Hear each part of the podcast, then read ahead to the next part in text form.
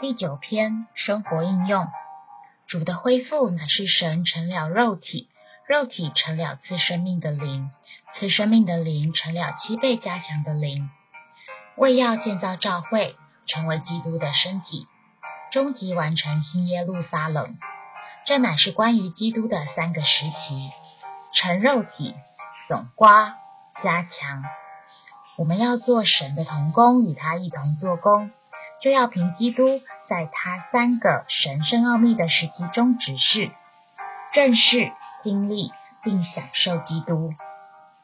基督成肉身的时期，从他出生至死，完成四件大事：第一，将无限的神带到有限的人里；第二，将三一神与三部分人连结、调和。且合并。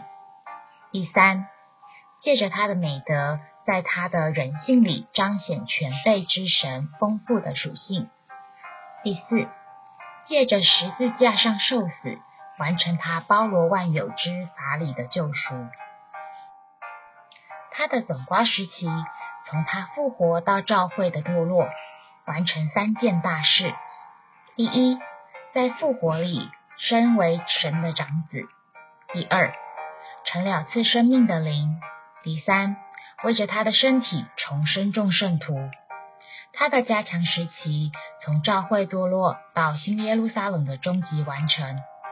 基督这次生命的灵已经七倍加强，成为七灵。第一，加强他生机的救恩，拯救信徒脱离与教会堕落有关的事物；第二，产生得胜者；第三。终结完成新耶路撒冷，三个时期一共完成十件大事，各有着三个事实：成肉体时期产生蒙救赎的人，总瓜时期产生召会，加强时期产生得胜者。今天侍奉的路上。七倍加强的灵在我们的灵里，我们需要学习忘记外面的环境，听里面圣灵的说话。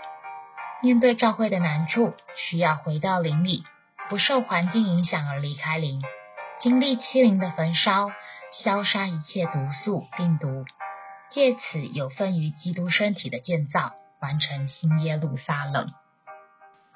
大本诗歌六百五十六首的副歌。